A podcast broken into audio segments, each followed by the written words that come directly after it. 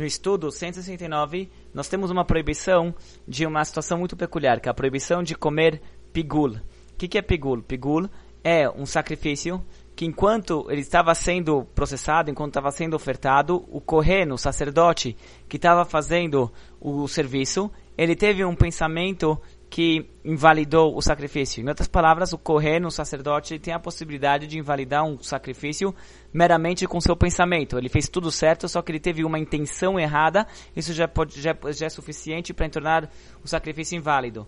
Há alguns tipos de pensamento que possam tornar o sacrifício inválido, mas o caso do Pigula especificamente é que ele teve um pensamento que ele vai, que, essa, que a carne do sacrifício será consumida ou a parte dela que é queimada no altar será consumida ou queimada depois do prazo. Os sacrifícios têm um prazo para serem consumidos, e se a pessoa tem um, um, pensamento correndo que está ofertando, tem um pensamento em, em consumir essa carne depois do prazo, mesmo se depois ele vai comer na hora certa, se ele teve esse pensamento durante uma das atividades essenciais da, do procedimento da oferenda, ele invalidou aquela oferenda, ela se torna pigul, e há uma proibição de consumir pigul. Não só esse Cohen, como qualquer outra pessoa não pode comer a carne desse sacrifício, e essa é a proibição que temos no estudo de hoje. Muito curioso, como a gente vê que um pensamento inválido, ele podia, ele, um pensamento errado, equivocado, poderia tornar um, um sacrifício inválido, e a gente vê que o pensamento aqui não é aparentemente algo muito grave, ele só está pensando em comer a carne fora do prazo,